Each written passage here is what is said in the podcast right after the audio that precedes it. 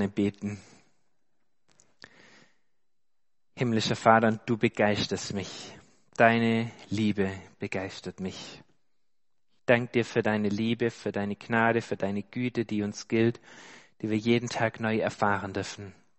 Ich danke dir, dass du jetzt auch da bist, dass du hier bist, mitten unter uns bist.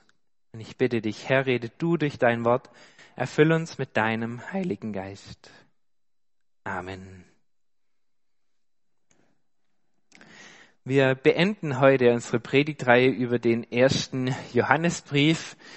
Der zweite Teil von der Predigt, was Lieben bedeutet. Letzte Woche war der erste Teil anhand von Kapitel 3. Heute geht es um Kapitel 4.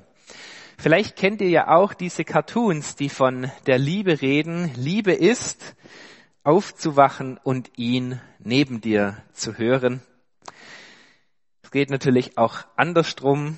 Liebe ist, wenn er Nacht für Nacht den kalte Füße-Schock erträgt. Oder Liebe ist, ein Missgeschick mit Humor zu nehmen. Lustige Art und Weise wird hier verschiedene Facetten von Liebe rübergebracht. Es geht natürlich auch ein bisschen ernsthafter. Liebe ist in stürmischen, in stürmischen Zeiten erst recht zusammenzuhalten. Das hat doch jetzt schon ganz schön viel Tiefgang, auch da, wo es schwierig wird, zusammenhalten, zusammenwachsen, was ja unser Jahresthema ist. Oder hier, Liebe ist, ihr zu Hilfe zu eilen. Hier ist jetzt nur das lustige Beispiel von so einer kleinen Spinne, aber letzte Woche haben wir auch das gehört. Liebe ist auch so dieses ganz tatkräftige, sich hinzugeben, sich einzusetzen für den anderen. Liebe ist unendlich Geduld zu zeigen. Nicht nur, wenn die Kindern einen in den Wahnsinn treiben wollen, sondern auch untereinander, wo es mit dem anderen vielleicht nicht so einfach ist. Ja, und auch auf Gottes Liebe zu schauen und wie unendlich geduldig er mit uns ist. Und Liebe ist der Grund, sich immer wieder zu versöhnen. Als letztes Beispiel auch darüber haben wir ja im Zusammenhang mit dem ersten Johannesbrief schon gesprochen, über diese Versöhnungsbereitschaft. Heute also in Kapitel 4 geht es weiter und ich lese uns den Text heute in mehreren Abschnitten vor. Ich beginne in Vers 7. Liebe Freunde, lasst uns einander lieben, denn die Liebe kommt von Gott. Wer liebt, ist von Gott geboren und kennt Gott. Wer aber nicht liebt, kennt Gott nicht, denn Gott ist die Liebe. Weiter in Vers 12. Niemand hat Gott je gesehen, aber wenn wir einander lieben, dann bleibt Gott in uns und seine Liebe kommt in uns zur Vollendung. Wir erkennen, dass wir in ihm leben und er in uns, weil er uns seinen Geist gegeben hat. Außerdem haben wir mit eigenen Augen gesehen und können bezeugen, dass der Vater seinen Sohn als Retter der Welt gesandt hat. Wer bekennt, dass Jesus der Sohn Gottes ist, in dem bleibt Gott und er bleibt in Gott. Und wir haben erkannt, wie sehr Gott uns liebt und wir glauben an seine Liebe. Gott ist Liebe und wer in der Liebe lebt, der lebt in Gott und Gott lebt in ihm. Und Vers 19. Wir wollen lieben, weil er uns zuerst geliebt hat. Wenn jemand sagt, ich liebe Gott, aber seinen Bruder hasst, dann ist er ein Lügner. Denn wer die Menschen nicht liebt, die er doch sieht, wie kann er da Gott lieben, den er nie gesehen hat? Gott selbst hat uns geboten, nicht nur ihn, sondern auch unseren Nächsten zu lieben. Lasst uns einander lieben. Das ist diese ganz grundlegende Aufforderung, die immer wieder kommt, was das Zentrum ist in diesem Brief von Johannes. Und immer wieder neu kaut er dieses Thema durch in immer neuen Schleifen, erklärt er es und gibt einen neuen Einblick hinein. In diesen sechs Versen im Kapitel 4, die ich ausgelassen habe am Anfang, da setzt sich Johannes nochmal mit der Irrlehre auseinander Sechs Verse widmet er darauf und eigentlich sagt er nur Nein dazu, weist es einfach nur zur Seite, um dann wieder ganz schnell und ganz ausführlich zu seinem zentralen Thema zu kommen. Die Liebe, die Gott uns gezeigt hat, die uns gilt und die wir weitergeben dürfen. Und auch das ist schon ein Gedanke, den ich mitnehmen möchte, auf dieses Wesentliche immer wieder den Fokus zu legen. Diese Nebenschaukriegsplätze wirklich auch neben beiseite liegen zu lassen, uns immer wieder auf das Zentrum konzentrieren, auch als Gemeinde, warum wir uns treffen, was uns vereint, die Liebe, die wir von Gott empfangen haben, die Liebe, die er uns hat, die wir weitergeben wollen, das Zusammenwachsen, das Füreinander-Dasein. Lasst uns einander lieben. Warum braucht es immer wieder neu diese Aufforderung, diese Erinnerung? Weil es einfach nicht von allein passiert. Weil es eine Entscheidung braucht, weil es unser Wollen voraussetzt. Und da, wo wir uns dafür entscheiden, da, wo wir dieses Wollen aufbringen, da ist diese Liebe etwas, was in uns wächst. Stück für Stück. Die Liebe als die erste Frucht des Geistes, die Gott uns schenkt und die er uns auch immer weiter schenkt. Gott ist die Liebe. Alle Liebe kommt von Gott, das drückt Johannes hier aus. Und so ist diese Liebe, die wir weitergeben dürfen, eine Liebe, die wir zuerst empfangen haben, von Gott empfangen haben. In Vers 7 heißt es dann, wer liebt, ist von Gott geboren und kennt Gott. Also, lieben bedeutet Gott kennen. Lieben bedeutet Gott kennen. Warum ist es so? Weil Gott eben die Liebe ist, weil alle Liebe von ihm kommt. Wenn wir einander lieben, zeigt es nur, dass wir Gott kennen, diese Liebe von ihm empfangen haben und sie weitergeben.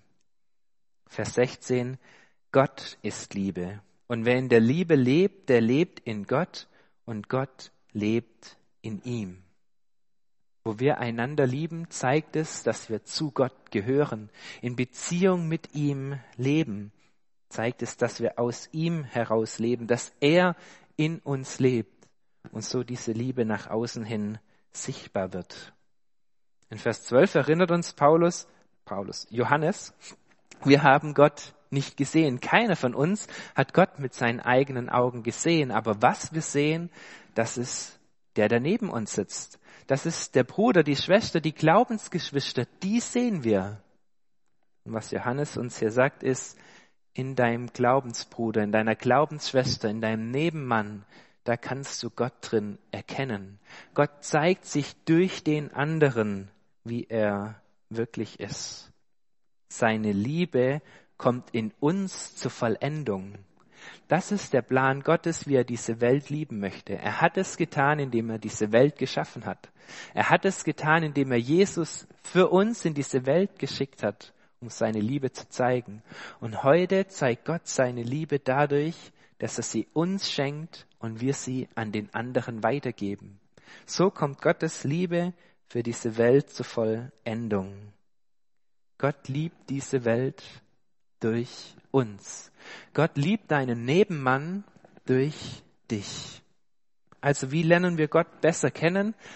Natürlich durch die Bibel, natürlich durch seinen Geist, der ihn uns zeigt, aber eben auch durch die Gemeinde, durch die Glaubensgeschwister. Und so frage ich mich, was für ein Bild von Gott sieht denn der andere, wenn er mich anschaut? Welches Bild von Gott gebe ich weiter? Das Zusammenwachsen ist deshalb so wichtig, weil wir auf diese Art und Weise Gott besser kennenlernen dürfen.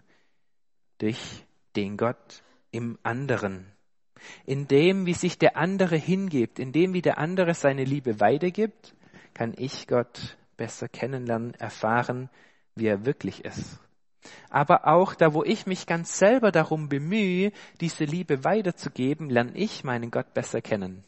Vor allem in den Fällen, wo es mir mal nicht so leicht fällt, wo es mir das Gegenüber so gar nicht einfach macht, ihn wirklich zu lieben. Und ich merke, da komme ich an meine Grenzen. Dann denke ich drüber nach, wie es meinem Gott wohl mit mir geht. Wie oft mein Gott an mir, an seine Grenzen kommt, weil ich eben so gar nicht diese Liebe eigentlich verdient habe.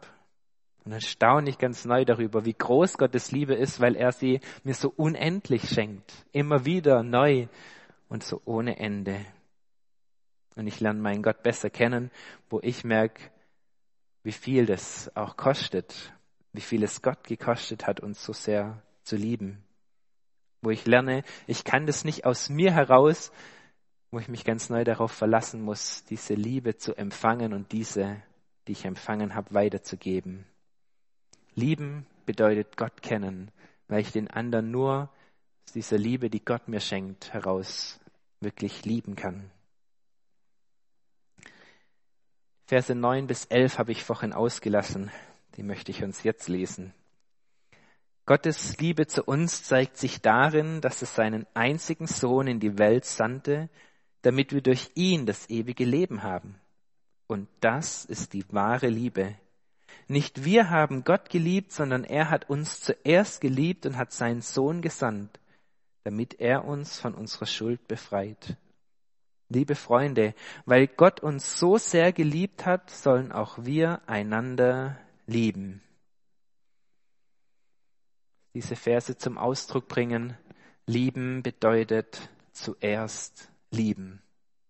Gott ist Liebe. Seine Liebe ist die Grundlage von allem. Gottes Liebe ist keine sentimentale, so eine Gefühlsliebe. Gottes Liebe, das ist seine Hingabe. Wir letzte Woche schon ausführlich drüber nachgedacht. Und was hier als speziellem Gedanken zum Ausdruck kommt, dass sich diese Hingabe Gottes eben in seiner Sendung zeigt.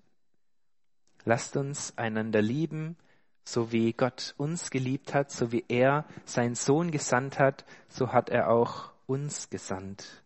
Gottes Liebe, sie zeigt sich, sie zeigt sich in dieser Sendung. Sie wird ganz praktisch. Gottes Liebe ist nicht einfach nur da und damit ist es gut, sondern sie wird praktisch. Sie zeigt sich. Sie zeigt sich darin, dass Gott Jesus gesandt hat in diese Welt. Und das hat er getan, obwohl er wusste, dass so viele Menschen gar nicht interessiert, dass so viele Menschen das gar nicht annehmen, was Jesus für sie getan hat. Ja, dass sie ihn sogar umbringen werden. So verschwenderisch.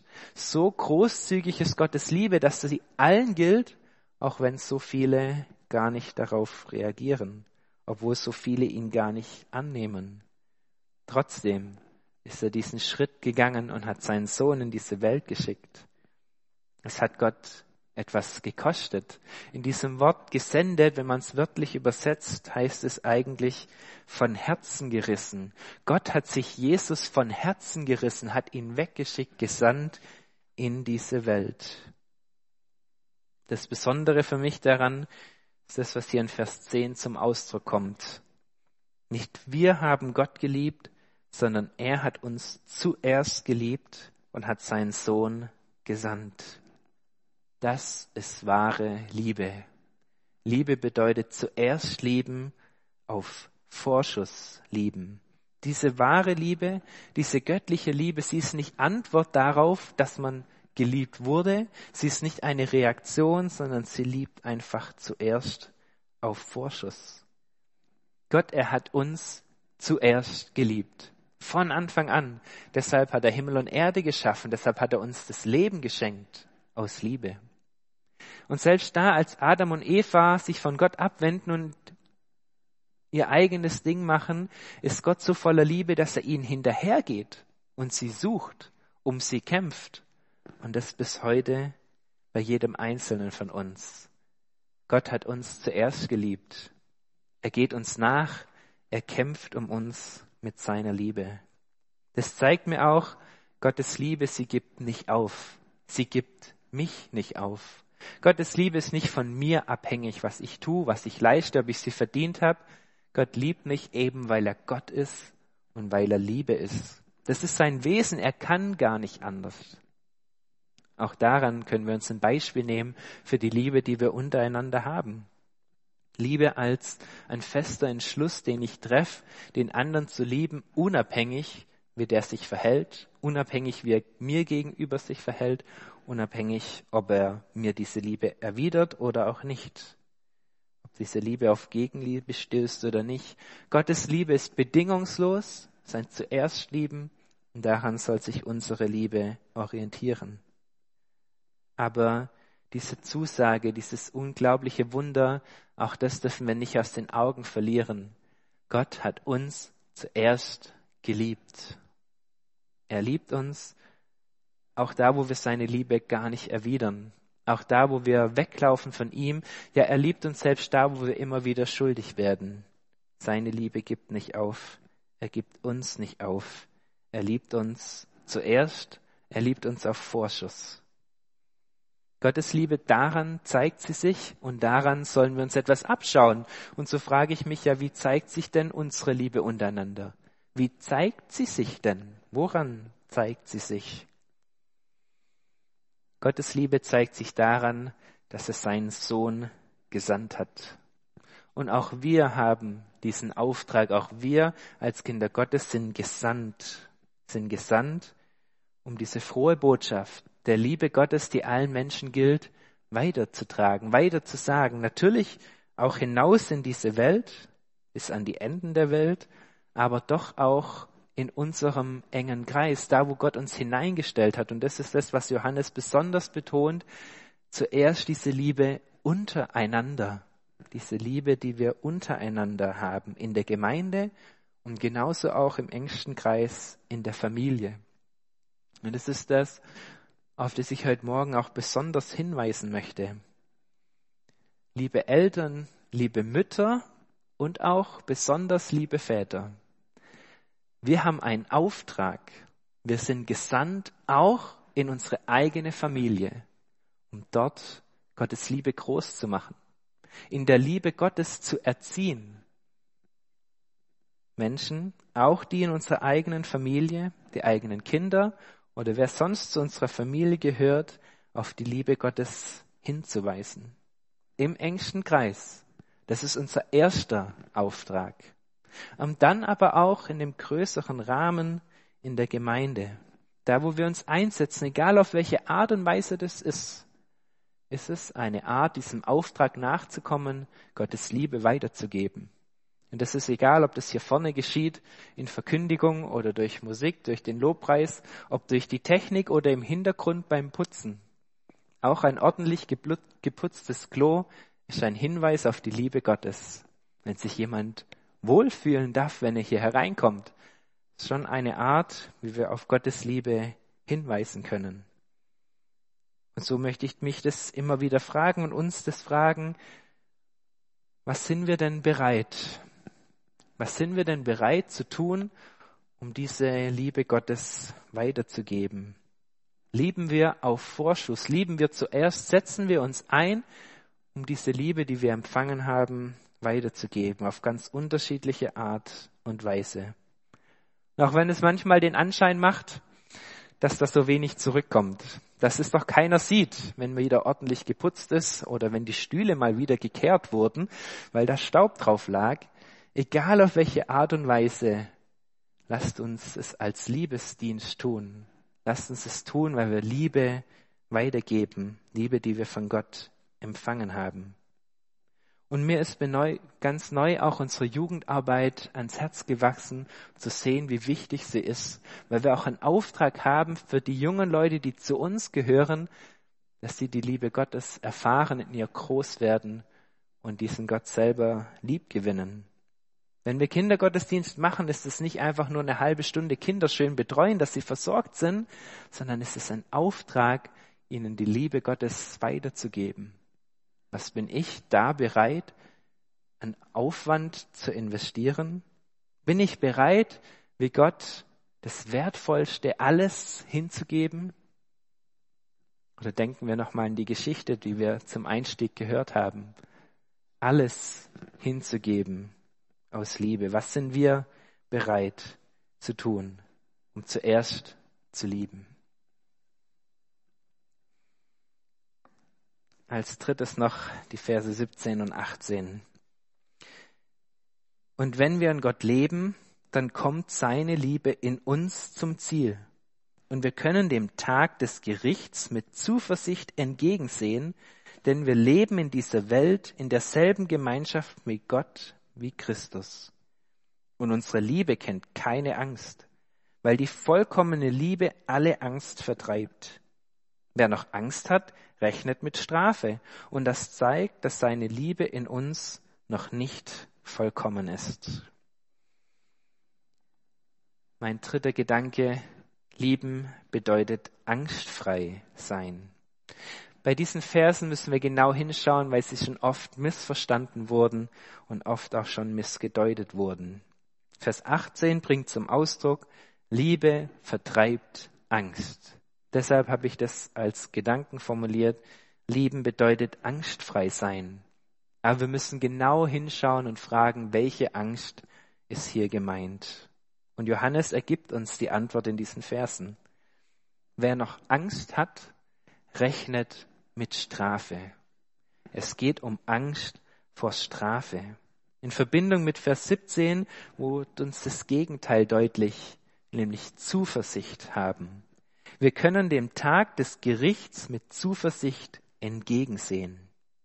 Lieben bedeutet angstfrei sein, lieben bedeutet Zuversicht haben und zwar im Angesicht des Gerichts oder in Bezug auf das Gericht, das Gott über die Menschen hält. Wir dürfen dem Tag des Gerichts mit Zuversicht, also ohne Angst, entgegengehen. Es geht nicht prinzipiell darum, dass wir hier in dieser Welt nie mehr Angst haben werden. So wird es oft dieser Vers ausgelegt und ich denke, es ist wirklich eine falsche Auslegung. Das, worum es hier konkret geht, ist angstfrei zu sein in Bezug auf das Gericht. Angstfrei zu sein in dem, was nach dem Tod auf mich zukommt. Da, wo ich Gott kenne, wo ich mir seine Liebe gewiss bin, wo ich weiß, dass ich sein Kind bin, brauche ich keine Angst vor dem zu haben, was nach dem Tod auf mich zukommt. Kann ich voller Zuversicht vor meinen Gott treten. In der Welt habt ihr Angst. Das ist das, was uns die Bibel zeigt. Und davon bin ich überzeugt, dass es immer Dinge geben wird hier in dieser Erde, die uns Angst machen. Und hier in dieser Welt Angst zu haben, ist kein Zeichen dafür, nicht Kind Gottes zu sein oder zu wenig in seiner Liebe zu leben. Angstfrei dürfen wir sein in Bezug auf das Gericht, voller Zuversicht vor Gott treten. Und doch auch merke ich ein Stück weit, wie mir die Gewissheit, die Gewissheit von Gottes Liebe, die Zuversicht für das, was nach dem Tod kommt, mich auch ein Stück weit gelassener mit den Dingen hier in dieser Welt umgehen lässt. Egal, ob das Krankheit ist oder welche Sorge das auch immer ist, ich weiß mich doch in meinem Gott geborgen und habe vielleicht doch auch ein bisschen weniger Angst wie jemand, der Gott nicht kennt, aber das ist nicht das, worauf Johannes hier im Detail raus möchte. Was er uns sagt ist, lieben bedeutet angstfrei sein, voller Zuversicht vor unseren Gott treten zu können. Angst vor Strafe. Das ist das, was er hier sagt, was nicht zur Liebe passt, was die Liebe vertreibt. Angst vor Strafe habe ich da, wo ich damit rechne, dass ich Strafe verdient habe. Aber da, wo ich von Gottes Liebe erfasst bin, ergriffen bin, wo ich weiß, dass ich zu ihm kommen darf und meine Schuld bekennen darf, da brauche ich diese Angst nicht zu haben. Darf ich die Gewissheit haben, er vergibt mir, darf ich voller Zuversicht vor ihn treten. Die spannende Frage ist, welche Liebe denn hier gemeint ist. Welche Liebe vertreibt die Angst? Ist es Gottes Liebe oder ist es meine Liebe, die die Angst vertreibt? Wenn ich den Johannes und den Johannesbrief richtig verstehe, dann kann man das nicht trennen. Gottes Liebe zu uns, die wir empfangen haben, die Liebe, die wir weitergeben, das kann ich nicht trennen. Das gehört zusammen, das bedingt einander. So heißt es hier einmal seine Liebe zu uns und dann im Vers später unsere Liebe untereinander. Liebe, diese Liebe Gottes in uns, die wir damit auch ganz automatisch weitergeben dürfen. Diese Liebe bedeutet angstfrei zu sein, Zuversicht zu haben. Und das ist so ein schönes Bild, auch jetzt gleich, wenn wir gemeinsam Abendmahl feiern, dass wir angstfrei Abendmahl feiern dürfen, dass wir angstfrei unsere Schuld bekennen dürfen, weil wir wissen, Gott liebt uns und er vergibt uns. Wir dürfen voller Zuversicht, damit voller Freude und voller Dankbarkeit hinzutreten, auch vor unseren Gott treten. Amen.